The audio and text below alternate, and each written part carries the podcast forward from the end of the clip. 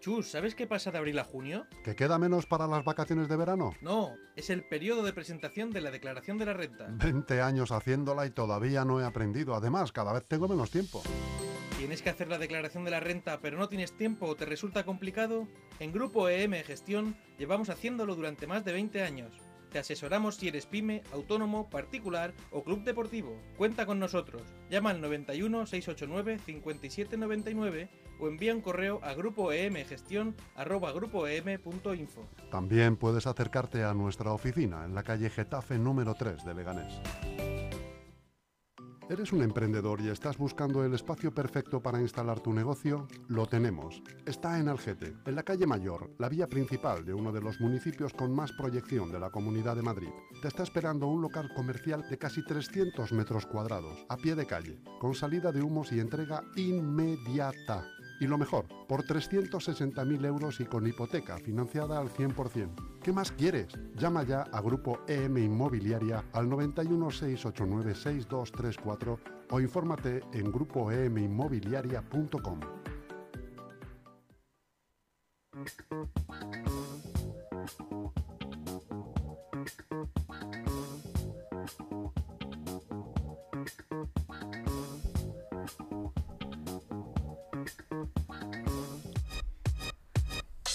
Buenos días y bienvenidos un día más. Me encuentro aquí con los amos de los juegos de mesa. ¿Qué tal vuestro primer día sin restricciones aquí? Bastante, bastante bien, bastante bien. Muy liberado me, así la mascarilla. Me siento más cercano a Sí, todo y a todos. Efectivamente. Eh, bueno, buenos días a nuestros oyentes y a los que nos seguís por las redes. Y a, bueno, a todos los que a partir de, de este podcast nos empecéis a escuchar y os animéis a ser unos futuros jugones. Eh, bueno, somos la Asociación de Juegos de Mesa local Jueganés. ¿Cómo podéis conocernos? Muy sencillito, Aguirre. Mira, todos los sábados en el Rigoberta Menchú. De 9 a 10 y de 6, o sea, y de 4, perdón, a 9. nueve. He pensado 16, claro, se me ha ido ahí. Nos podéis contactar por Instagram, por Twitter, por Telegram. eh, nos podéis hacer de todo. Vamos. Entonces, eh, creo que diciendo ya esto, que nos podéis contactar como queráis, podemos dar por empezada la hora de las tortas, ¿no? The Clovering Time. No, The no, tío. Time. La hora de jugar.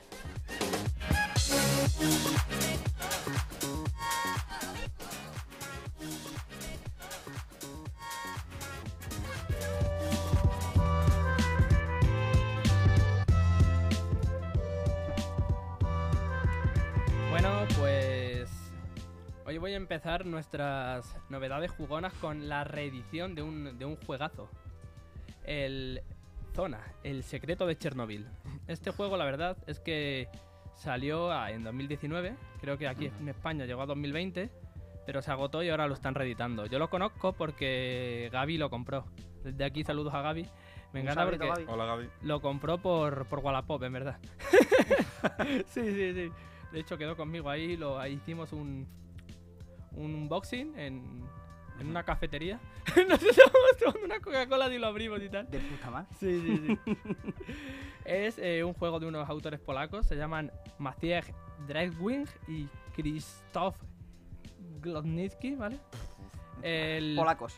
el primero es, además de autor de esto, es eh, jugador de Airsoft y además es experto en, en ambientes postapocalípticos. Ostras. Sí, sí, sí, sí. Brutal. Es, es un tío ahí interesante. Y los ilustradores, Gouchev Bayor, Katarzyna Fielger y Tomek Zaruchki, estos, Sí. los dos primeros solo han trabajado en este juego. Y el de abajo habían trabajado en más cosas, pero se me ha olvidado. El de abajo, eh, el último, Sí. el Tomek Zaruki, Sí. que como los tenemos así escritos en, en cada uno en una línea, pues Eh, aquí España los trae Asmodee, ¿vale? La reedición viene pues a finales de esta semana, el 29 del 4 de 2022. hmm. Es... eh, tío, me parece súper curioso Sí. que estés hablando hoy del, del Chernóbil, porque digo, ostras, me suena que el accidente de Chernóbil fue en, fue en abril.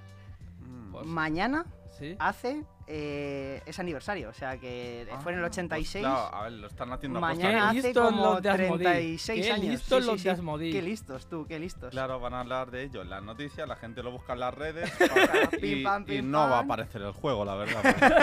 es así, ¿no? Pero y sí, sí. Eh, ahí Efectivamente, promoción gratis, chavales. Número de jugadores de 1 a 4, ¿vale? Edad, pues bueno, es un juego para mayores de 18 por la temática que, tra- que trata. Duración de 2 a 3 horas, la verdad es que es un juego larguito. Y el precio, 75 eurazos. ¿Qué pasa? Que es un juego que te trae... Uranio. Mm, Te También. te trae miniaturas, te trae bastantes minis, ¿vale? Eh, cada uno manejaríamos lo que es un superviviente carroñero, de estos de los que van cogiendo por ahí basuras y tal y cual. Y el objetivo del juego es entrar en la planta de Chernóbil, ¿vale?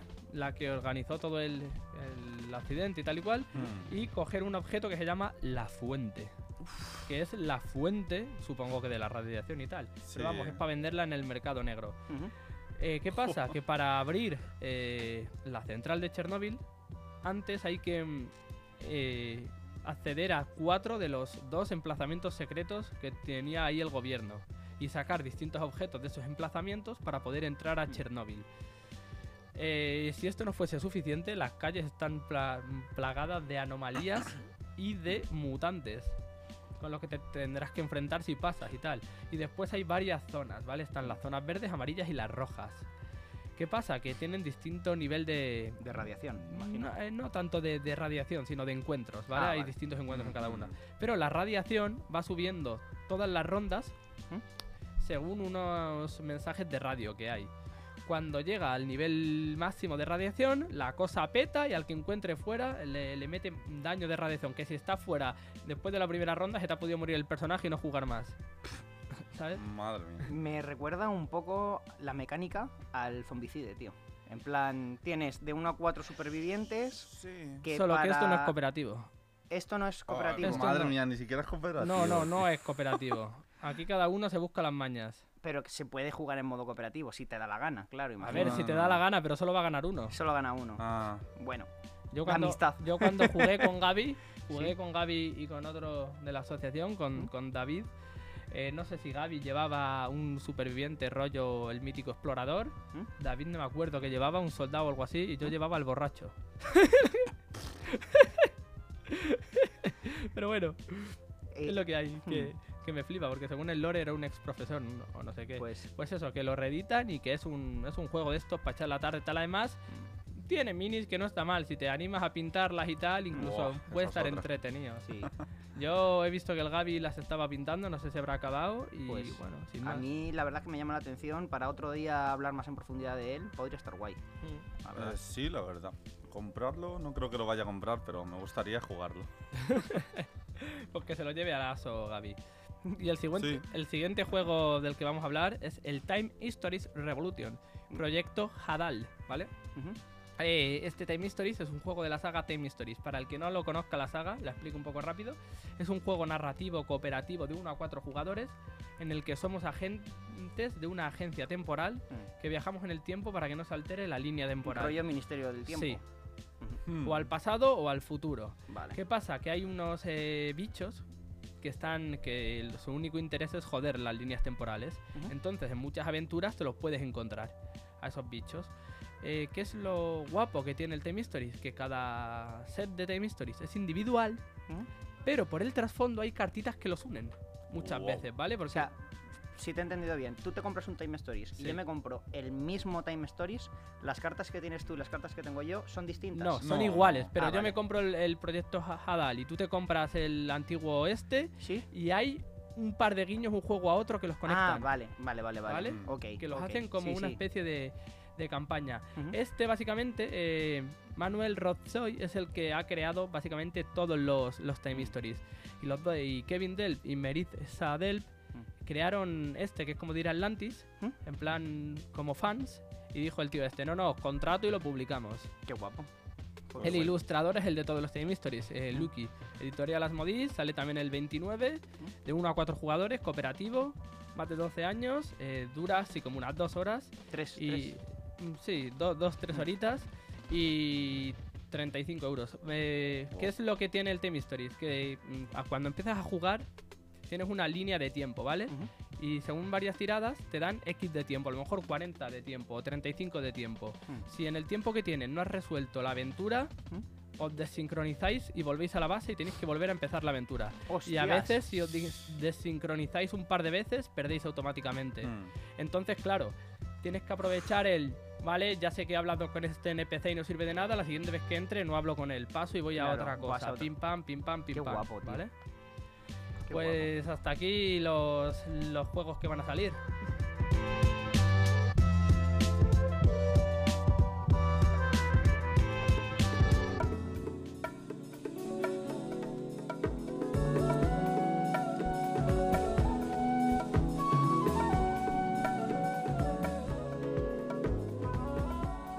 Eh, bueno, pues yo hoy os voy a hablar del Monstruo Final, un juego que inicialmente salió en 2013 y ha tenido varias expansiones. Mm, La verdad es que no sé si aún saldrán más, porque perdí un poco la pista, pero sé que tiene Aguirre, bastantes. Una puntualización.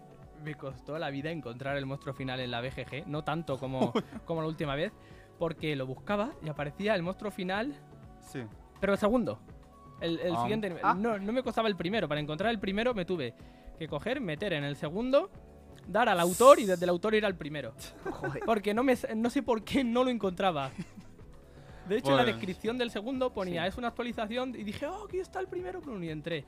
A partir de Hombre, ahí, yo este juego lo conocí en 2013, me llamó mucho la atención la caja porque era estética 8 Sa- bits salió y en en plan 2013. mazmorreo de videojuegos y mazmorreo y estética 8 bits. Em, con guiños a muchos videojuegos, como no, en todas sus cartas de mazmorra, de héroe, tal, ahora explicaré cómo funciona. Eh, es un juego de 2 a 4 jugadores, las partidas duran en torno a 30 minutos.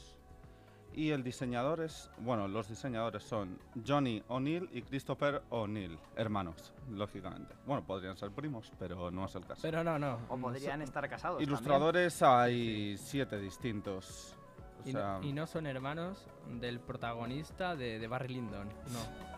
Ni de. Shaquille O'Neal, seguramente. Tampoco. Eh, la editorial en España es Edge y bueno, el juego básico cuesta 25 euros, así como cada una de las expansiones grandes, que yo tengo una, pero creo que ya hay, puede que haya incluso cuatro.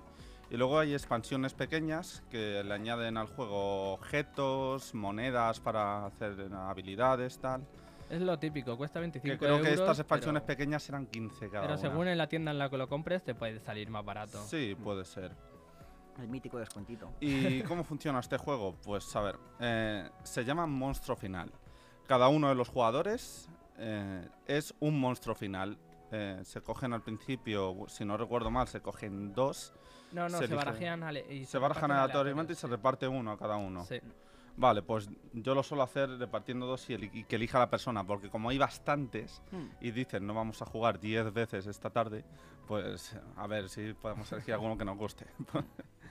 pues sí, se barajan aleatoriamente todos estos monstruos finales y mm, cada uno tiene como un nivel de experiencia que define quién irá primero y segundo, tercero, o sea, no es en sentido de las agujas de reloj, sino quien tenga menos experiencia empieza antes y así, porque se supone que es un poco peor. El que. Dice, pues bueno, tienes claro, el beneficio el- de empezar. El que, no, el que, más em- el que empieza antes es el que tiene más No, experiencia. es el que menos. No. Es el que menos.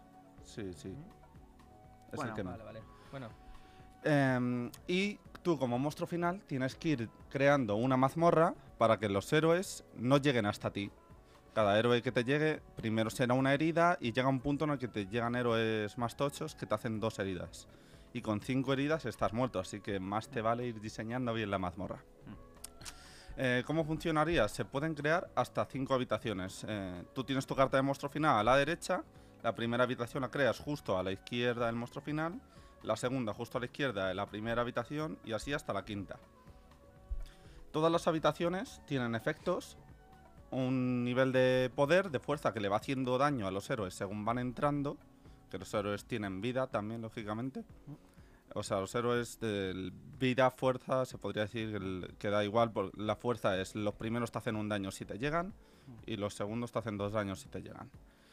Em, y se trata de eso, de ir matándolos antes de que lleguen hasta ti y te consigan hacerte cinco heridas. ¿Y cómo se gana? Mm, llegando a matar a héroes que den el valor de 10 puntos. eh, 10 puntos y eso. eh, cada uno de, mm, de los héroes, mm, digamos, tiene una clase: ladrón, Hmm. eh, guerrero, Hmm. pícaro, lo que sea. Y a cada uno le atrae un- unas cosas. A los Exacto, clérigos se les atraen los muertos vivientes, Los que hay símbolos de atrayen. Sí. Sí, sí, como, son como los Anks egipcios, sí. A los ladrones les atrae el dinero, El las trampas. Sí, Y estos símbolos están en las cartas de. Bueno, las cartas de monstruo final ya tienen uno o dos, dos símbolos, me parece, depende de cuál, para atraer a estos héroes hacia tu mazmorra. Y las cartas de habitación, o sea, además, eh, sí, sala o habitación, no me acuerdo ahora cómo se llamaba exactamente, también tienen símbolos. Hay algunos que tienen uno y otros que tienen dos. Los héroes salen primero al pueblo, la zona central, y ahí deciden a dónde van, dependiendo de dónde haya más símbolos de los suyos, los ladrones. Al, al jugador que tenga más símbolos en total de, De dinero. de dinero, sí, de bolsa de dinero. Si hay empate, no van a ningún lado. Eh, claro, hay que ir con cuidado. Al principio dices, bueno, salen débiles, a lo mejor consigo tener mucha fuerza en, en la segunda ronda, porque la primera ronda se construye y no salen héroes. La segunda eh, ya sí salen héroes. Para que puedas tener un poco de fuerza para ver si derrotas a, a alguno de los monstruos. O sea, de los monstruos de los héroes. héroes. Estamos aquí al revés. Efectivamente. Sí, sí. La costumbre ya. Y, y no conviene que te venga todo normalmente, porque si se las apañan tus rivales, hay hechizos también. Eh, no son muy fáciles de conseguir porque al principio se roban Dos. dos, efectivamente, y luego como no te salgan habitaciones que te hagan robarlos, Mm. o tu monstruo final tenga una Claro. habilidad que te haga conseguir algún hechizo, hay partidas que solo tienes los dos hechizos Porque del principio. Las habitaciones, no sé si se ha comentado antes, las habitaciones tienen algunos efectos especiales, Mm. como eso de eh, robas dos cartas, eh, robas cartas de hechizo. Te descartas una carta, robas un hechizo, sí, tal. Y eh, otra cosa, tú tienes, como ha dicho Aguirre, tus cinco habitaciones de, de mazmorra, Mm. pero por ejemplo, vas a ir robando más cartas, vas a ir robando más habitaciones de mazmorra. Y si tienes alguna mejor, lo que puedes hacer es colocarla encima de alguna de ellas. No, esto sí que no lo recuerdo. Si era también de izquierda a derecha o ya en la que tú Da quisieras. igual, Depende Pero de tiene si que son- compartir un símbolo, Sí, al sí, menos son- con la carta es- de debajo. Si son mazmorras evolucionadas, tienen que compartir un símbolo. Las Si son- evolucionadas, sí, si las son mazmorras mejoradas. simples, puedes quitar cualquiera. Claro. Sí, Que las- taparlas. Eso es. Porque simples, cuando pues se eso. destruye una mazmorra y tiene otra deba- una sala y tiene otra debajo, ¿Mm? la de debajo se descubre, Claro. como si acabases de jugar, vamos. No se, no se destruye todo lo que hubiese debajo. Sí. ¿Y cómo se destruyen las salas de mazmorra? Pues hay efectos de algunas salas que te hacen destruirlas tú mismo para mejorarte. Em, luego creo que un rival no te las puede destruir, pero sí dejarla congelada. Es Entonces decir, no hace efecto. que la- existe la mecánica de que como todos somos monstruos finales y todos queremos ganar, Sí, un monstruo final puede ir a fastidiar a otro monstruo final. efectivamente. Normalmente con hechizos. Ser. No me suena que haya habitaciones que te hagan que te hagan cambiarle las cosas o complicárselas a los rivales. Em, pero bueno, ahí está la cosa. Hay que evitar que te hagan 5 daños. Y 5 daños, pues a veces tú vas con 0 daños, eh, tienes 7 puntos, ya están, las, ya están los héroes más fuertes. eh, un, un enemigo, vamos, un rival, no, no un héroe, sino uno de los rivales de los jugadores. Sí, Te fastidia una habitación buena, otro otra, te comes 6 daños, has perdido. Sí. se acabó. efectivamente. Entonces hay que ir con cuidado, decir, ¿qué me conviene atraer a la mazmorra? Voy a intentar ser conservador para que no me hagan 5 daños. E intentar ganar. Y bueno, yo este lo te- no conozco todas las expansiones, pero lo tengo con una expansión de monedas que se van consiguiendo con ciertas habitaciones y te sirven para comprar como mini monstruos finales que te bueno mini monstruos que te los pones en una habitación y le añaden efectos a esa habitación. Mm. y la- con estas monedas además lo- los vas mejorando. Y bueno estas monedas se consiguen con hechizos que se incluyen claro y también con habitaciones. Y otra expansión que tengo es de objetos que cada ronda igual que salen salen unos héroes al pueblo igual al número de jugadores que haya en la partida también sale un objeto y ese objeto eh, tiene un símbolo puede ser de ladrón de clérigo de mago mago. de guerrero y creo Y que ya está, ya no eran esos cuatro. Sí. Y, y se- y ese objeto se le pone, siempre es una potencia para el héroe al que se le ponga, al héroe que lleve más tiempo en el pueblo que tenga ese símbolo. Eh, claro, cuando mata, en cambio, cuando matas a un héroe que tiene uno de estos objetos, se le da la vuelta y se convierte en una mejora para ti, estilo hechizo, pero Ah, no, es vale, como un objeto. Bueno, O sea que está bastante bien, la verdad es que me gusta bastante con las expansiones que tengo y tengo ganas de tener las demás también. Pero claro, como dije, este juego lo tengo desde 2013, Mala rima. Lo, lo estuvimos jugando mucho tiempo, yo con varios amigos, y hemos tardado mucho en volver a jugarlo. Es decir, Mm. Dios. De hecho, sí, yo tengo ganas. O sea, Sí, lo has sí. traído antes y he dicho, ahí va. Mola Eh, mucho además la estética y demás, mm. y los guiños, porque hostia, el personaje del tal peli, de tal Mm. videojuego, que no todo es ultra conocido, ¿eh? hay Sí. cosas que hay que ser muy friki. eh, creo, por ejemplo, hay uno de los monstruos finales que creo que es el del Metroid. O por lo menos se me Mm. recuerda mucho. No me acuerdo Sí, hay nombre, unos a pero... Metroid, a Mm, Juego de Tronos, hay. Uno Bueno, del- uno el de los héroes todos es- uno de los héroes es el George Martin, este, el de Juego de Tronos. George R.R. Martin. Sí, Y te Anda. ataca con rosquillas. uno de los héroes gordos, creo. Que ataca Hostia, haciéndote eh, esperar, Uno de los tío. héroes gordos, ¿no? No, no, vale, vale. no iba con segundas. Vale, Ya, Aguirre, no, grande. ya de- de los sabemos buenos, cuáles de son las prioridades de, De, de lo- de de los, Aguirre. de los que te dan dos puntos, quería decir. Sí, sí, no. Dos puntos cada vez que se escribe una página, el Qué desgraciado. desacertado. hostia.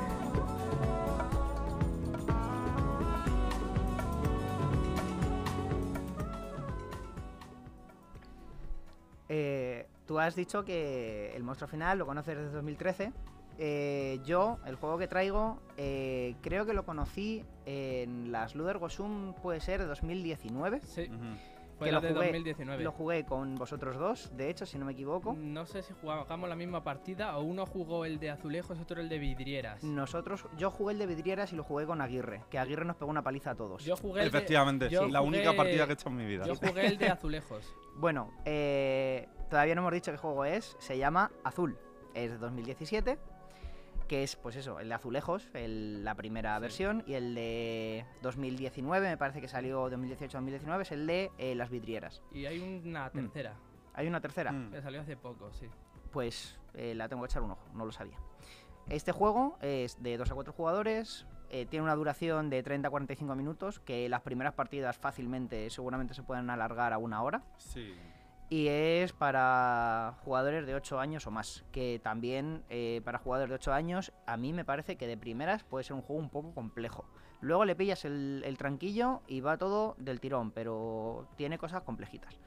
El diseñador es Michael Kiesling, que me suena que hemos hablado de él con algún otro juego aquí en el Mm. programa. No lo he mirado, no, tengo buena memoria ahora mismo con esto. Y los ilustradores son Philip Guerin y Chris Killiams, que también me suena a Chris Killiams. La editorial, pues tiene muchas. A mí creo- me recuerda a Keith Killigan, francotirador, de los pequeños guerreros. Ah, Keith Killigan, francotirador. eh, bueno, como iba diciendo, eh, la editorial aquí en España creo que es Asmodee. O Sí. es que vi en, en Sí, sí, BGG que Asmodee, hay Asmodee. Nest Move Games, Plan B, tal. Dije, bueno, pongo unas cuantas. Precio 45 euros. Eh, euro arriba, euro abajo, como hemos dicho, las tiendas, tal. Sí. Y la cosa es que este juego es de los que le gustan aquí al señor Adrián Eden, porque está eh, así muy visual, muy bonito sí. y encima eh, creo que todos lo podemos entender fácil porque está basado en una historia un poco patria, podríamos decir. Porque está, bueno, resulta que un rey portugués, Manuel I, visitó la Alhambra sobre el 1500, también año arriba, año abajo. y cuando vio pues todo el trabajo de azulejos que había, eh, eh, no me acuerdo bien del nombre técnico, pero bueno, eh, cuando lo vio ahí en las paredes y tal, se quedó embelesadísimo con ello y le dijo a sus, a sus sirvientes que quería lo mismo en su palacio real de Évora. Ajá. Entonces es como que nosotros, Un los jugadores... un poquito copiota, ¿no? ¿Por qué? Sí. Bueno, sí, un poquito copiota. Pero dijo, hostia, qué buena idea. eh, lo quiero para mi, pa' mi este. Está bien. no sé. Sí, sí, sí, sí. Y en el juego, digamos que nosotros somos como esos eh, currelas que han sido contratados por el rey Manuel I para poner todos los azulejos y hacer el diseño de- del Palacio Real. ¿Cómo se desarrolla el juego? Eh, por turnos, básicamente, en los que cada jugador, eh, empezando pues por el primero, que no recuerdo muy bien cómo se determina quién es el primer jugador, eh, coge eh, una pila, digamos, de azulejos que hay en una de las reservas centrales. Que literalmente los azulejos son azulejos, o sea, son fichitas 3D como de Sí. hay Sí. como piedritas, Sí, que sí, sí. son Sí, no son de cartón. sea, que no, para de plástico, si no es, mal. eh, que para Sí, 45 euros está muy bien hecho, en plan Sí. son porque son ahí Sí. en plan Y las, del, las de la versión que es en vez de eh, azulejos Sí. vidriera, a mí me recuerdan los, las fichitas, Sí. que son también pues el 3D, me recuerdan a los caramelos Halls, tío. Sí, Son muy Exacto, parecidos a los caramelos Halls. Muy, te dan, muy te dan ganas sí. de cogerlo y llevártelo a la boca, tío. Hostia. O sea, impresionante. Pues ese para mayor Mm. de, de 10 años, entonces. Por si acaso, contiene piezas pequeñas. claro. Y bueno, eh, el juego se desarrolla así, eh, se ponen reservas centrales, digamos, que eh, cada reserva central tiene cuatro azulejos que se colocan de forma aleatoria en cada reserva. Hay varios colores de azulejos. eh, voy a decir, por ejemplo, Sí. azul, morado y verde, que igual me los estoy inventando un poco, pero Sí, bueno. sí. sé que había azul, Y en- blanco, y- en una reserva puede haber, por ejemplo, tres verdes y un morado. En otra puede haber uno de cada y uno amarillo. También. Eh, en otra puede haber todo amarillos. En otra puede haber.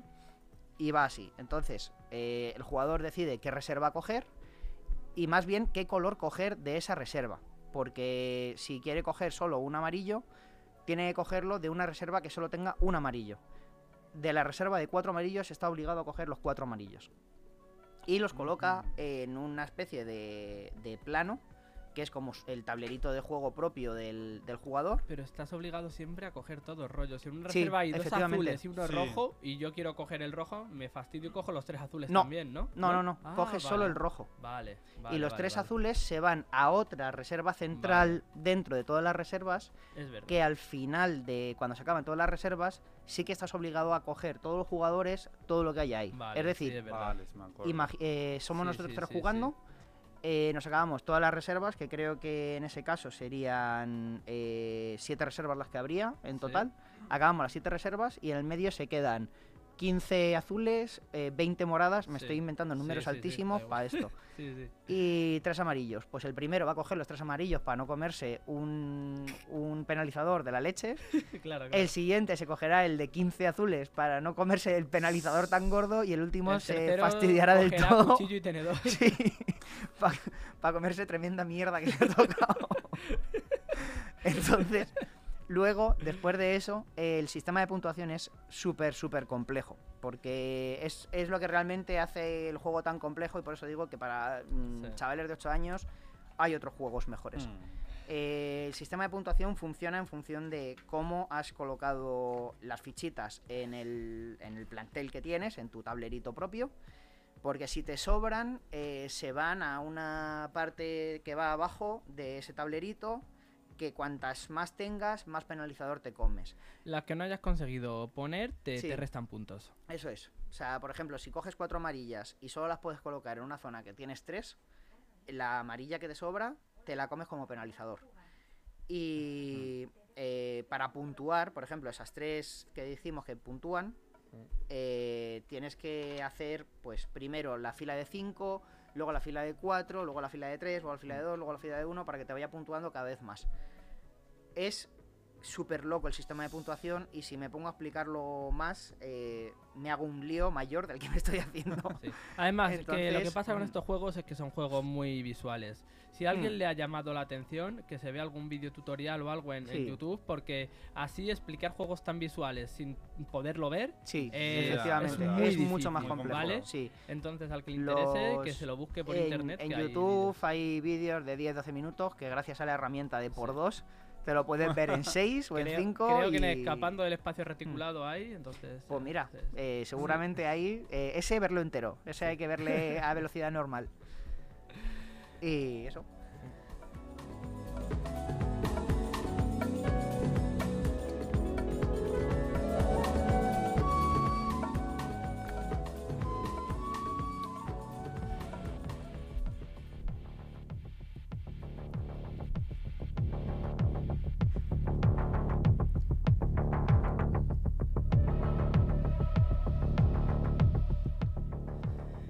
Hoy recibimos de nuevo a nuestro amigo Adrián, que hoy, bueno, pues como siempre hablar de rol y en concreto hoy de los trasfondos de nuestros personajes y NPCs y de, la relación que pueden tener estos con la historia, ¿no, Adri? Buenos días, Adri. Bu- buenos días, buenos días. Hola Adri, te Eh, presento a Adri. ¿Qué tal, Buenos tío? días, Aguirre. Buenos días, Osa. ¿Me escucháis bien, chicos? Sí, sí, bueno, sí. Sí, Perfectamente, sí. ahora que estás tú, buah, inmejorable. Vale, es que estoy con el micro de los cascos y no sé qué tal se escucha. Sí, la idea de hoy era un poquito ahondar en, en el trasfondo de los personajes y por consiguiente de PNJs, pero sobre todo de personajes para los jugadores, por la importancia que tiene esto en nuestras campañas. O sea, yo supongo que vosotros sí, pero seguramente que mucha gente que nos escucha, al final, si no llevan tanto tiempo jugando a rol, pues es algo que, que muchas veces se pasa por encima y que hace que la experiencia de juego sea mucho más, mucho más importante. Vosotros sabéis perfectamente lo que es un trasfondo, ¿verdad? ¿Quién me lo explica? Vale. Bueno, Profe, yo, profe. Osa, pues venga, que explique, Osa, venga, explique, El que explique. levanta la mano del. Sí, sí, sí. Eh, pues eh, yo entiendo el trasfondo como eh, la historia previa que ha vivido el personaje que le ha llevado a ser como es en el momento de la partida del rol.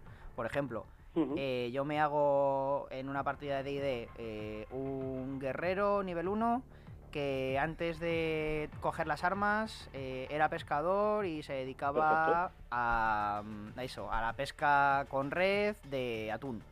Y por culpa de la guerra, de la contaminación, Vale, el pescado se fue a la... Sí, sí. Hmm. El- al final, el trasfondo es Mm. la historia previa del personaje hasta que empieza la aventura, ¿no? Exactamente. Porque a partir de ahí ya la forjaremos día a día. Hmm. Para esto hay muchas veces que recurrimos al, al típico error de no, es que soy amnésico. Mi personaje se llevó un golpe en la cabeza y, y no tiene trasfondo. Eh, más que error Y- es la vía fácil, desde mi Claro, eso punto es, de vista. eso es, es la Sé vía que la hierbabuena. Efectivamente. Entonces, yo sí que, pues eso, traigo como una, una pequeña guía, porque de esto podríamos hablar muchísimas horas y hay muchísimos métodos para hacer la historia de un personaje. De hecho, muchos juegos, por ejemplo, Superhéroes Inc., Osa, tú que Sí, estás también sí. metido, el propio libro te trae unas tablas para que si tú no sabes hacer la historia del personaje, no se te ocurre nada, Es verdad. tiras al azar dados de, de 10, de 20 y te van saliendo opciones y se va construyendo la historia del personaje. Mm. Yo lo que traigo son cinco puntos, muy sencillitos, ¿os los cuento? Vale. Eh, Sí, claro. sí, eh... O, o no, ya te puedes ir. ¿Te imaginas? Ya Venga, seguimos nosotros. Venga, hasta luego. Venga, sí, sí, empieza a contar y a partir Vale. de ahí. Claro, ya vamos hablando, ¿sabes? Sí, sí. Lo primero sería, piensa que quieres jugar. que Esto es lo más fácil de todo, pues al final quiero jugar, por ejemplo, no lo sé, yo aquí tengo uno hecho, ¿sabes? Para ir hablando, pero si queréis hacer otro ahora mismo en directo, pues mejor. Pero, Nah, por ejemplo, quiero jugar un bárbaro orco. ¿Vale? Vale, eh, en un mundo de fantasía, un bárbaro Sí, por ponerte vale. un ejemplo. En un Vale. mundo de fantasía quiero jugar un bárbaro orco, por ejemplo. Mm. ¿Vale? Eso es lo más sencillo de todo. A partir de aquí le vamos dando un poquito más de forma. Claro. Algo que no se suele hacer al principio y que en mi opinión y en muchos sitios que he leído y he visto para sobre trasfondos y más hoy para prepararme esto un poco, todo el mundo dice que un error muy común es no ponerle nombre al personaje, hacer toda la ficha, hacer Mm. todo el trasfondo y ponerle el nombre al final. ¿Vosotros sois ponerlo al principio o al final? Pues aquí eh, te voy a responder. Yo cuando creo un NPC siempre le pongo Sí. primero el nombre, pero cuando creo Vale. un personaje jugador se lo pongo al final, no sé por qué. Me pasa igual, exactamente igual, tío. O Yo he tenido ocasiones que las dos cosas, porque a lo mejor estás más inspirado sí. y te viene un nombre que te suscita cosas, pero sí. recalco la importancia de intentar ponerle el nombre al principio, porque al Mm. final el nombre es, es algo muy... nos da muchísimo concepto. Por ejemplo, el bárbaro orco. No es lo mismo que se llame Grul que se llame Urukmatak. ¿Entendéis un poco las vibes? No, No, no, no, que se llame que Se- no- que se llame Sebastián. Paquito. Que se llame Paquito. Don Al Julián final el- el nombre Fernández. es muy, muy definitorio. Sí, sí. En el caso de Grul sí que nos podemos imaginar a un orco a lo mejor, entre comillas, menos agresivo. Y en el caso de Uruk Matak no nos lo imaginamos sin un hacha de dos manos en las manos, ¿no? Claro, claro, sí, sí. Hay Claro, un... pues, Hay, sí. hay- perdona que te corte, es que Sí, me, sí, acabas, no, no. me acabas de recordar. Hay como una especie de, de explicación psicológica a esto que estás diciendo que lo tengo que buscar bien, pero Sí, básicamente se basa en que si yo te digo la palabra blip y te digo la palabra eh, frinfink, eh, ¿Sí? Y te pongo dos imágenes, como una que es como una nube y otra que es como una explosión, Ujú. el Blobblick lo asocias automáticamente a la que es como una nube Sí. y el. Flink Fink a la explosión, con picos así y tal. Por cómo suena. Se supone que sí, Sí. pero es, es algo como eh, mm, global, no es algo propio de Sí, sí. nuestro idioma Claro, o claro. de idiomas latinos, no, no, Sí, es algo Yo creo global. que porque uno Hay con- ciertos sonidos, ¿no? Que son más Sí, fuertes. claro. uno, uno contiene vocales cerradas y consonantes más redondas y lo, no sé, lo asimilarás a, pues eso, a Sí. ese concepto. Y aquí Claro. que haya muchos memes mm, hechos en distintos países sobre el alemán en concreto.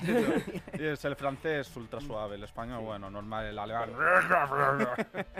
La gente ahí gritando, sí, sí. Continuemos con Que- Uruk Matar. No, la cosa es que lo Ah, decía por eso, porque tien- eh, Adrián tiene bastante razón sí, en sí. lo de que no es lo mismo llamar null a un personaje que igual te lo imaginas como eh, mucho más redondito, entre comillas, al, al orco, como un poquito más calmado, que llamarle Turuk Maktik o como hayas Sí. dicho, que no me ha quedado bien, Uruk He hecho. Uruk Matat Uruk Matat. intentando también ser un poquito tamposo ¿sí? y recordar a los Uruk-hai. ¿Sabes? Claro, claro. Un poquito- de matar. Efectivamente, Claro, es. efectivamente. Pero es que la palabra null, que tú no la, la- que no la has dicho Adri, la has dicho tú, Sí. yo Sí. null me imagino algo tremendo, porque null es el rey de los simbiontes Claro. en Marvel Sí, sí. Mm. y es un Sí, al, destroza... al final a cada Los- uno pero bueno, sí. Sé, que los dos nombres los he dicho mal. Pero a Null te lo imaginas más calmado, ¿no? Decir, voy a destruirlo todo, sí. pero, Pero bueno, bueno. poco a sí, poco. con- con traje sé que corbata. puedo. Para Uruk Matak es como es como todo lo que haya. Venga. Al final también en el nombre solemos también, no, no sé si os ha pasado, a mí me ha pasado y vamos a poner un ejemplo de hace dos semanas. El nombre también es como, se suelen cometer como muchos errores, clichés, sobre todo para jugadores más noveles. Sí. ¿No os ha pasado conocer a alguien que su personaje se llame Goku? No. Sí. Me ha Pues, pasado, me ha pasado de que llegar mm, a una mesa, sentarme y que por lo menos haya una unidad de bárbaro llamada. Conan, siempre. Claro, Ah, eso es. siempre. Son los ejemplos. Esos son los ejemplos. O yo he tenido una, un jugador que llevaba una hechicera de fuego y se llamaba Chandra, por ejemplo. Ah. ¿sabes? Chandra por la de la magia. de Magic. Chandra, Eso es, mi sí. primo, el otro día cuando hicimos las pistas de Superhéroes Inc., Mm. se quería hacer un personaje como Neo y se llamó Owen, que es Neo al revés. Bueno, ¿sabes? Entonces Ahí al está. final y- hay que intentar buscar algo más, más tuyo, ¿sabes? Para intentar que sea Uno- menos referenciado. uno de mis primeros personajes de rol eh, se llama Ocilas. Y claro, yo me apellido Osa y era. Bardo, Bardo, pues Osa, Osi, eh, Ocilas. eh, y ya está. O sea, Yo al principio siempre se hacen un poco esas asociaciones, sí. Que se llamaba Salogel, que es Legolas al revés. oh, Sí, sí, yo lo usaba muchísimo ese PNJ, Sí, ¿eh? Sí. Y para un PNJ sale gracioso. Pero para un personaje que al final vas a definir un poco su vida, en un montón de Mm. partidas que quedan por delante, Claro. lo que es gracioso el día uno, en 10 partidas, que se llame Sí. chupahuevos, pues a lo mejor no es tan gracioso. Claro, claro. Claro, claro. Claro. Depende de la cantidad de huevos O- que o hay en la cara. partida. Bueno, si eres Claro. un oviraptor, sí, pero ya Claro. Y aquí quería introducir un poco también el- el- la idea del concepto del personaje, más allá del trasfondo, porque el concepto es que nos imaginamos del personaje. Como decíamos al principio, tu orco era un pescador, ¿no? Claro. Pues por ejemplo, no es el- algo muy útil para hacer conceptos de personajes ponerles un sobrenombre, que luego no tienes por qué decir en partida, pero que para ti mismo o para ti misma sí que suena, te da Claro. más información del personaje. No es lo mismo. No es lo mismo, claro, llamarse Grul la seca Sí, que Grul el piadoso. claro. Claro. Quizá De en su hecho, tribu le llamaban Grul el débil. de hecho, en, de hecho, cuando has dicho un bárbaro orco, te iba a decir, el concepto para mí principal es por qué ese bárbaro eh, va a ser es. eh, mm, bueno, entre comillas. O sea, hay que explicar Claro. por qué un orco va a mm, ser un personaje más o menos... Eso es. Porque no es un Del- es un orco el- que normalmente los Claro, tenemos claro. como los el, enemigos. el racismo inherente dentro del el es, mundo eso de D&D. Bueno, Por eso el sobrenombre de Grul el Sí. piadoso ya nos da muchísima información Sí, sobre, sí. Sobre el personaje. claro. Vale, una vez tenemos el nombre, el siguiente paso es mm, quizá lo más denso, pero lo vamos a hacer muy Sí. rapidito, que es hablar de su pasado, mm. ¿vale? El pasado del personaje, como hemos dicho, hasta, hasta que comienza la aventura. Y de esta manera también lo relacionamos un poco con la idea, con la historia general que nos va a transmitir es. el director de juego. Eso es normalmente el, el director de juegos, antes de crear los personajes, os pone en situación, o os ponemos en situación, intentar que veáis un poco de qué va a ir en línea general la trama, o al menos el, el punto de partida para que haya una conexión. Es súper importante. Y aquí nos salen las preguntas de por qué es lo que es, por ejemplo. Esta es la primera, ¿por qué soy un bárbaro? Pues en el caso de Grul es muy fácil, porque al final es un bárbaro orco, has nacido en una tribu de bárbaros y por tu sangre es lo que te han enseñado, pero si fuéramos un elfo pícaro, ¿qué motivo tiene ese elfo para hacerse ladrón? ¿Sabes? Es muy importante saber el por qué es lo que es. Luego, se suele usar mucho también hacer una lista breve de personas importantes en su vida. Tres, cuatro personas. Eh, pues mira, mi padre, mi madre, mis dos hermanos. Pero es que luego estoy enamorado de Grulka, por ejemplo, ¿sabes? Sí, O mi rival es Uruk Matak. exactamente, sí. O incluso personajes random como un jabalí que tenía cuando era pequeño. ¿sabes? Y quizá algún contacto que has tenido por ahí, rollo. Cuando yo era pescador y me Mm. iba a vender a la ciudad de enfrente, Sí. había un, un mercader que siempre me lo compraba todo, ¿sabes? Y, y si voy por allí, pues es contacto y era y, muy es colega. simpático, por claro, ejemplo. ¿sí? exactamente. Y ese mercader es simpático. Eso nos va a venir muy bien para en cinco minutos cuando hablemos del final, de- Sí. del pobre Grul. ¿sabes? Nos Sí. está dando un poco de pena ya. Porque lo siguiente importante, o sea, ya tenemos por qué es la clase que es y de dónde viene. Sí. quién, qué personas o, o rivales tienen su vida y ahora lo normal es poner dos, tres hitos en su vida, momentos de su vida. ¿Qué os imagináis? Poned vosotros uno. Un hito en la vida de Grul el débil. Aguirre, pon algo. El débil. Claro, que es como le llaman en su tribu. Un hito como algo bueno en este caso, madre mía. el No, débil. No, no tiene por qué ser marcado, bueno, claro. Puede ser algo claro. que defina por qué le Ah, llaman ¿por qué el le débil, llaman el por débil? Te pongo yo el primero, ¿vale? Claro, La claro. primera vez que le llamaron débil fue cuando su pequeño jabalí, al que llamaba jabatín, había crecido tanto que se lo comieron para cenar y él lloró. Oh, Por ejemplo. Eh, después el... hubo un asalto a una tribu. De, de bárbaros de las montañas prehumanos Sí, y después de arrasar a toda la tribu, él quiso dejar vivos a los niños. muy buen ejemplo. A mí se me ocurre otro que, bueno, ya con estos ejemplos es como, ay, tiene su corazoncito tal, pero eh, Null nunca ha perdido un pulso. Y le Vale, llaman, y le llaman el débil en plan de coña, en plan Sí, de, sí. mira, el Vale, débil, vale. vete a echarle un pulso. Y Null en plan. ¡pum! ganándoles a todos. Vale, vale, vale. me O mola, bueno, por mola ejemplo, de pequeño, al intentar coger un hacha de estas de doble mano gigantesca, no fue capaz de levantarla y se rieron Ujú. de él. Por ejemplo. Vale, es otro buen ejemplo. Mm. Y luego, normalmente, mola mucho lo que hablábamos antes, poner como un hito final que conecte con el principio de la aventura. Porque si, por ejemplo, vamos a ser súper típicos, ¿vale? Que es algo que hay que Sí. tratar de evitar. Pero la aventura va a comenzar con un tablón de anuncios en la plaza de un pueblo cercano. ¿Cómo llega Grul, el débil, a empezar a ser un aventurero? Pues, por ejemplo, puede ser que tras la prueba de adultez de su tribu, fallara y, y huyese de la tribu, ¿vale? Pues, por ejemplo, ha tenido que huir de su tribu, está comenzando una vida nueva y llega al pueblo donde el mercader ese fue tan amable con él. Sí. Es el único sitio que conoce fuera de las dos tribus y de la guerra. Así, por le- eh, con, con un último hito, podemos conectar el pasado del personaje con el principio de la aventura. También estaría, claro, conectar con el principio de la aventura Eso y es. también estaría bien ponerle eh, lo que yo llamo anhelos, qué quiere él conseguir en, en un futuro, ya sea futuro Eso es. próximo o futuro lejano. Pero Eso ¿cuál es el, exactamente cuál es el sueño del, del Ese es personaje? el siguiente punto, Vale. que es define los objetivos del personaje, qué le mueve, o sea, por qué hace lo que hace. ¿Qué quiere Grul? ¿Recuperar el honor de su tribu y volver a la tribu? Por la historia que estamos montando parece que no, ¿verdad? Mm, Bueno, Puede ser un objetivo final. Por ejemplo, también querría pasar página y encontrar un nuevo trabajo, algo como más sencillo.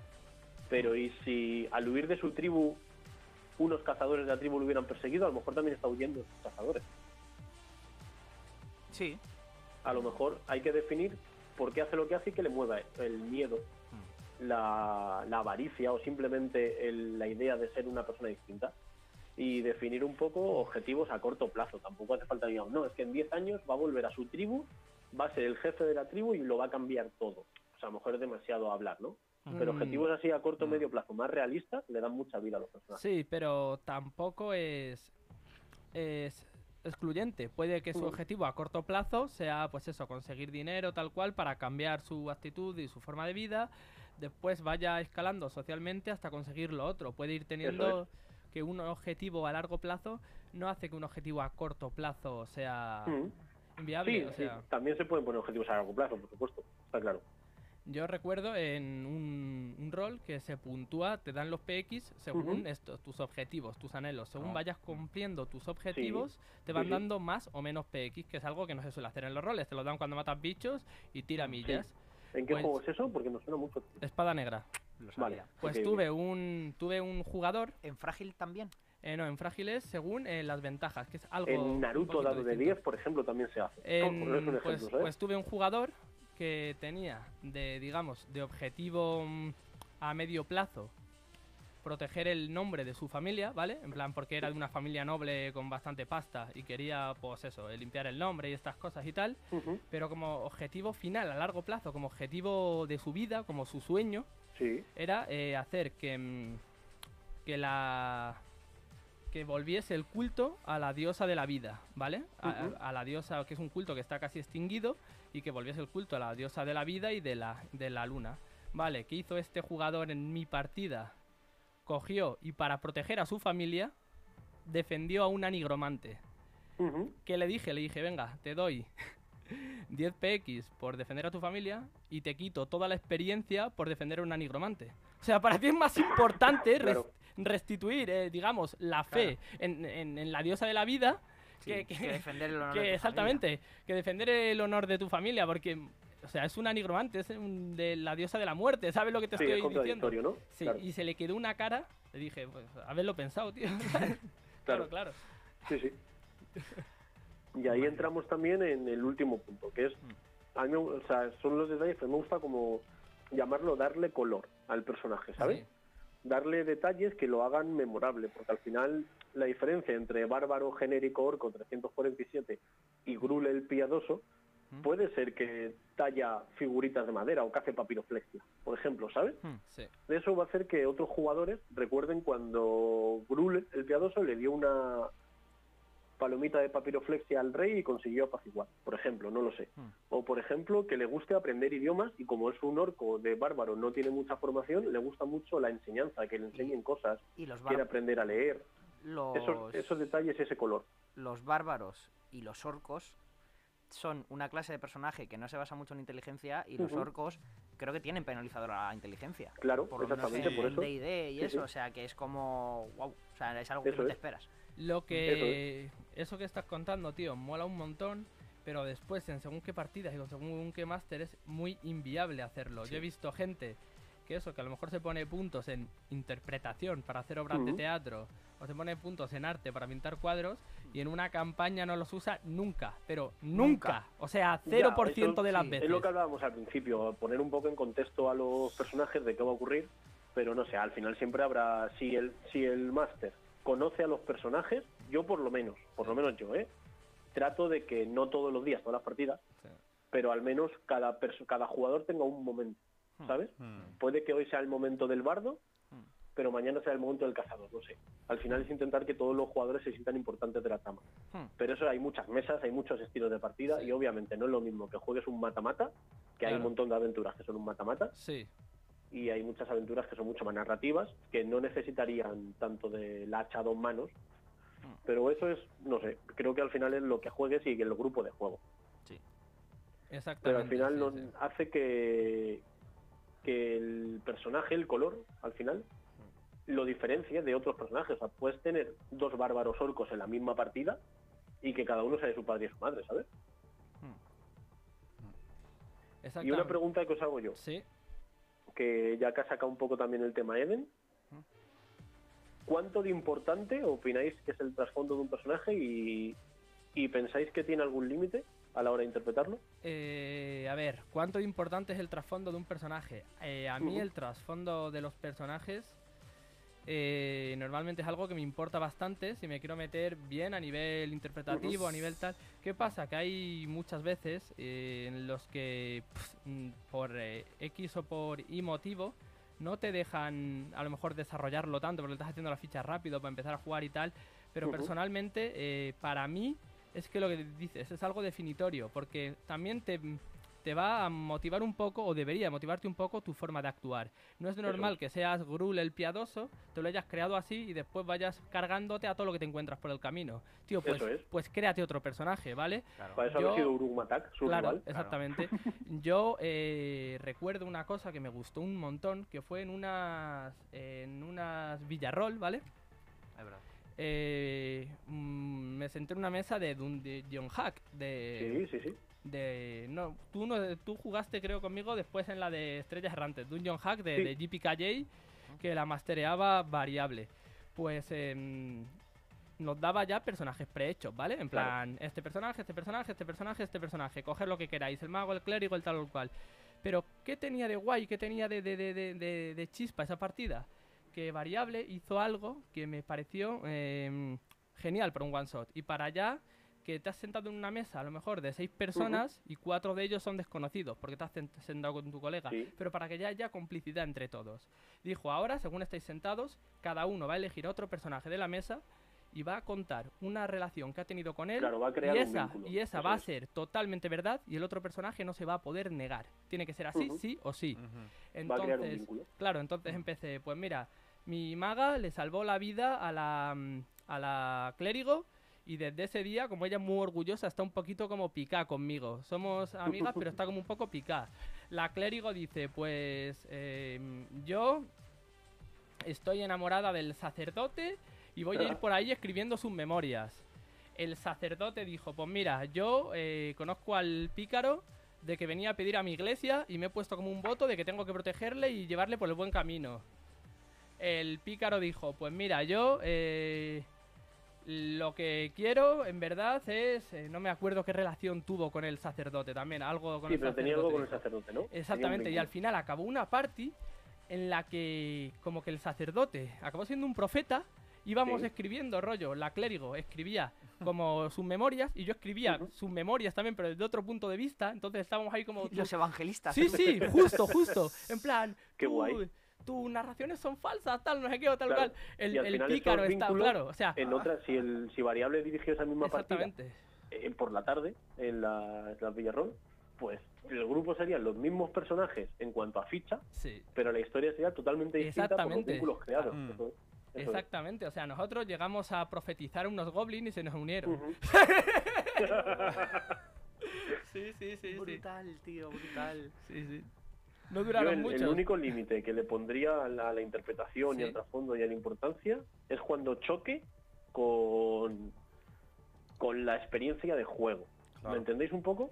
Sí, lo entiendo. También creo que hay como mucho fanatismo en no, es que mi personaje haría esto. ¿Me entiendes? Creo que hay un poco de, de- de exageración y hay depende. veces que hay que frenar un poco. Depende. Porque a mí, por ejemplo, me ha pasado como jugador Sí. De estar en una partida de superhéroes y el, el personaje de, de mi colega, del cuñado de mi mejor amigo, David, era un heraldo de Némesis, de la guerra, ¿no? Y fuimos a Dimensión Hitler, ¿vale? Para que os No. hagáis una idea. No suena muy Pues, agradable esa dimensión. Claro. Pues, eh, La dimensión de en la que Hitler normal, era artista claro. de cuadros. Dinastía Hitler, Dinastía Hitler se llamaba. O sea, nos plantamos en Londres con una bandera nazi en el Big Ben, para que os hagáis una idea de la dimensión, ¿vale? Joder. Pues en esa dimensión lo primero que hicimos fue, como teníamos que matar a un mago, que era que estaba transformando eh, super soldados, ¿vale? Estaba transformando soldados nazis en super soldados nazis con poderes, Vale. pues teníamos que matar a ese mago. Pues cuando llegamos allí, lo primero que hicimos al encontrar al mago, él fue asesinarme a mí. El mago. Porque claro, O tu eh, sí, o sea, mi compañero, Ah, vale. Suban, el heraldo de la guerra, Sí. lo primero que hizo fue carbonizar a mi personaje, porque claro, en ese plano, para él, la guerra eran los nazis y ya habían ganado. Si él Sí. quería ser poderoso, Sí, pues se tenía que pasar al bando nazi. Y me asesinó. pues. Y yo estuve dos horas sin jugar. A ver, tiene, que... tiene claro. sentido, tío. O sea, yo lo veo, yo sentido, veo, yo lo veo pero- totalmente razonable con Sí, lo sí, que eso hizo, claro. Pero por eso digo que tiene que haber un límite y al final tiene, para mí, en mi opinión, esto ya Mm. como jugador, ya ni siquiera como máster ni, Claro. ni entendido ni nada. El- creo que uno de los límites del trasfondo tiene que ser la experiencia de juego, por ejemplo. Si seguir a rajatabla la idea de tu personaje va a hacer que otro personaje no se divierta, va a crear conflicto en partida con otro Mm. jugador, o vas a tener que asesinar a otro jugador y se va a tener que tirar por todas sin jugar, por ejemplo, como pasó a mí, Hombre, a lo mejor no hay que ser tan exagerado ¿sabes? pero, pero creo que eso a ver, que no soy, no soy Es- tu es- cuñado, ni conozco debate, a tu cuñado, debate. ni nada de eso. Yo creo que eso, eh, cuando tú te haces el personaje, no te lo esperas, porque lo que sabes de la partida normalmente es, vamos a hacer una partida de superhéroes y Claro. va a ser, eh, por ejemplo, en España en el siglo XIX, por ejemplo. Eh, y luego, pues de ahí va sacando cositas históricas, tal cual, no sé qué, otras dimensiones, Sí, sí, sí. otras cosas que son pues totalmente dentro de la imaginación. Si tú, a- cuando te has hecho la ficha de personaje, has dicho, o cuando has ido evolucionando el personaje, ha llegado a ser el heraldo de la guerra, y llegas a un punto en el que eh, las motivaciones de un personaje, el tuyo, eh, son de tener una guerra, y las motivaciones del otro personaje son, o del personaje este, de que su motivación es hacer la guerra, sí. ¿Vale? eh, efectivamente tu motivación y la de ese Choca personaje otro personaje. chocan. Que Vale. ese otro personaje te haya matado está dentro de sus motivaciones y está Sí, dentro de lo que ese es. personaje haría. Igual que tú, Entonces, si hubiera sido ¿dónde más rápido, le hubieras matado. Entonces, ¿creéis que está bien está bien desarrollado, no? yo creo, yo creo que en este ejemplo sí. Lo Yo que, creo- por ejemplo, no me Yo gusta. creo que también, lo que, por pero ejemplo, creo que hay sí, un que hay un error y es que si estamos en una misión común, entre Sí. comillas, sí. Que cada personaje tenga un trasfondo que choque con el de los demás, va a generar problemas en la misión. Eso Sí. eso eso es a ver, pero no es lo mismo. O sea, no es lo No, mismo. no, totalmente, sí, yo estoy de acuerdo, Va, ¿eh? Y- mira, y va- lo sacaba como a modo de debate. va a generar eh, problemas, pero también, eh, lamentablemente, es lo que pasa cuando se deja tener personajes de distintas afiliaciones dentro de una partida. Yo conozco a un tío que si juega de AD, D&D, dice o todos malvados o todos Hmm. legales, punto. No os dejo que uno sea legal y otro sea malvado. Mm. Y ya desde el principio te lo, te lo, te lo dicen para que vayan todos más o menos en la misma sintonía. Bueno, ya voy a decir yo también algo que llevo sin hablar 48 minutos. Habla, habla, habla, habla, tío. Eh, yo siempre digo al respecto, digo, mira, si te vas a hacer una ficha, eh, aunque, aunque quieras que sea incluso malvado, si no vas a seguir el objetivo del grupo de rol, no te la hagas. Porque hay que ir en grupo. Una partida de rol no puede sí. ser enfrentamientos entre jugadores. Eso es. Pero Puede, aquí- puede haberlos. de Puede haberlos, puntual, pero no tiene pero por qué ser la consigna. Te lo tienes que hacer pensando, vale, yo voy a esta misión, esta es mi misión principal, que es la del grupo. Sí, claro. Pero imagínate, o sea, eh, estos ya son, pues, como decía, supuestos, forma parte de la Mm, imaginación, forma claro. parte de cómo se evoluciona cada personaje. Igual el objetivo final del grupo es destruir la ciudad natal de Null el Débil. Sí. O como sea. Y Null el Débil dice, no, o sea, yo no quiero que se destruya mi ciudad Eso es. natal, yo no quiero que se destruya mi aldea. Me han hecho de todo, sí, pero sigue siendo mi aldea. Y están mis padres, mi hermana, Claro. que hemos dicho que son Sí. eh, parte de mi motivación principal, tal. Eh, chavales, os voy a pegar con todo porque es. no me niego a que destruyáis eh, la aldea de mi, de mi familia. ¿Y cómo y evitamos eso- que pase eso? ¿Cómo evitamos que... no el- lo tienes que evitar. Forma parte del No, juego. pero puedes eh, intentar Claro, evitarlo. Puede o sea, que la idea Null es que para que la intente, partida dure intente posible- reclutar a gente para que convenzca o intenta él pillar un ejército para que Mm. defienda la aldea Yo es que. o intente mm, convencer a la gente rollo como en Civil War que intenten hablar aunque después no lleguen a nada. Claro, pero eso ya es hablar aunque no lleguen a nada, se, se zurran y al final sucede una de las cosas. Como digo, forma parte del juego, no lo estás evitando. No lo estás evitando porque está sucediendo si haces eso.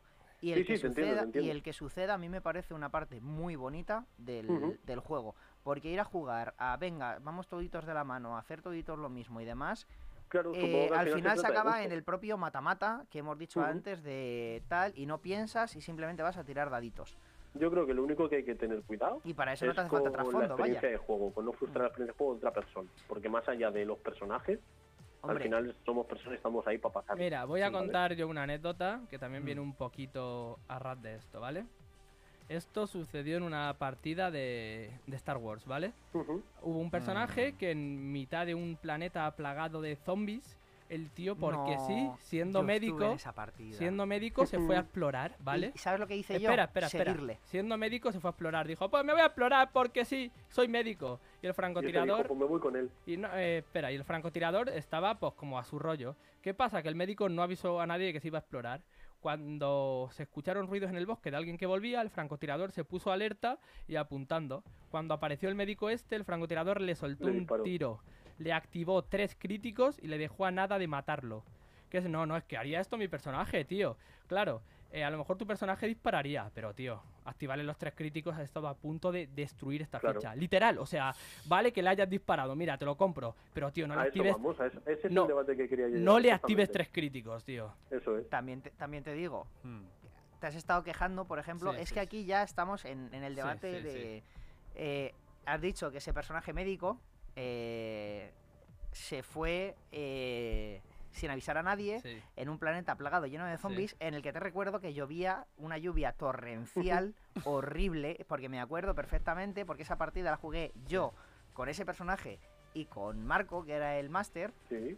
eh, yo iba detrás del pavo intentando, persiguiéndole a toda leche, intentando traerle de vuelta a la base en la que estábamos, porque estaba todo plagado de zombies y cada vez había más zombies, eh, el médico se metía cada vez más dentro de todos los zombies y en Star Wars hay un sistema que es la tensión, que Sí. cuanta más Ah. tensión tienes, Sí. te estresas más y llega un punto en el que te puedes quedar Sí. pilluco, ¿sabes? En plan de eh, el, el estrés postraumático, Sí. ¿sabes? Esto en plan el shell shock, que se llama en inglés Sí, sí, sí, sí. pues eh, a mí yo llegué a un punto en el que me quedé así y, me, y en parte me salvó de que los zombies no me mataran.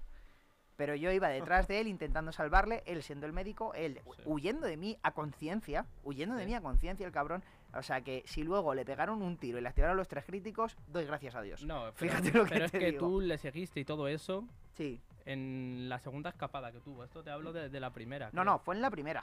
Al final no creéis Porque que lo yo más no, le- yo no le llegué a pillar. Yo al final me quedé, me acabé quedando como debajo de un Yo sé que coche después fuimos nosotros y y rescatamos. él se fue por ahí. Sí, Ah, sí. vale. Y después fuisteis vosotros y nos rescatasteis. Sí.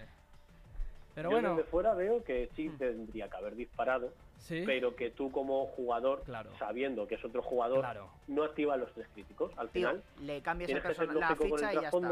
pero pero, pero Claro, tener la pero sensación es de que grupo. La cosa es que el, el médico hizo eso porque, ah, mi personaje haría esto. Si ese Claro, ahí es personaje, si ese caso. médico va a estar Ah. jodiendo todo el rato a la party porque va a hacer unas cosas que le dan a él la gana sin importarle el resto del grupo, como los objetivos y tal y todo eso, eh, entiendo totalmente que otro personaje diga, te activo los tres críticos, te mato y ahora te haces un personaje cuyo trasfondo no sea ser un gilipollas. Sin conoceros, era Sí. un poco tóxica.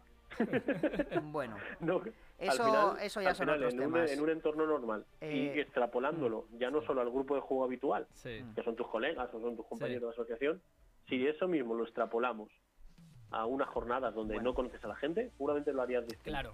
¿Sabéis? Porque al final Exactamente, exactamente. no Y es un, y es Sí. un one shot, no es una campaña Eso. larga. Pues Mm. creo Pero bueno, este misma debate, este debate es para otro día. Sí, sí, eh. Adri. O sea que Cerramos, ya, ¿verdad? sí, básicamente. Sí. si queréis, hago un repaso de los cinco puntos, por si alguien que nos esté escuchando lo, lo quiera Se va a quedar el podcast grabado, o sea que lo van a poder Vale. escuchar después. Bueno, Adri, Pues, eh, te damos las gracias. Un abrazo. Nada, un y- abracísimo muy grande. Otro día hablamos de rol y, yo intervendré eso. más. Y nos vemos tengo en- historias también, pero Nos vemos en la ASO, tío. Venga, no hay tiempo infinito. besito. Un besito. Adiós.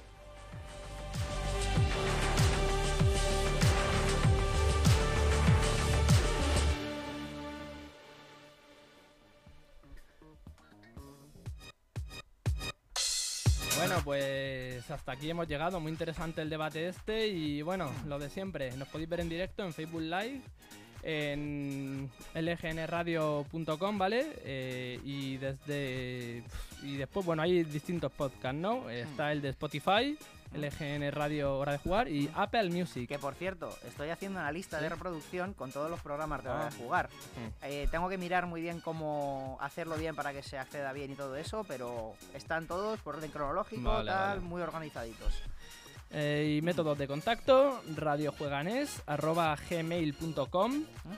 En Telegram tenéis la comunidad desde la que se pueden entrar a distintos grupos, comunidad jueganés, todo junto con dos S. El Twitter es arroba jueganés. y el- Instagram, lo mismo. arroba jueganes. Venga, hasta la Con próxima. Un saludito. Adiós.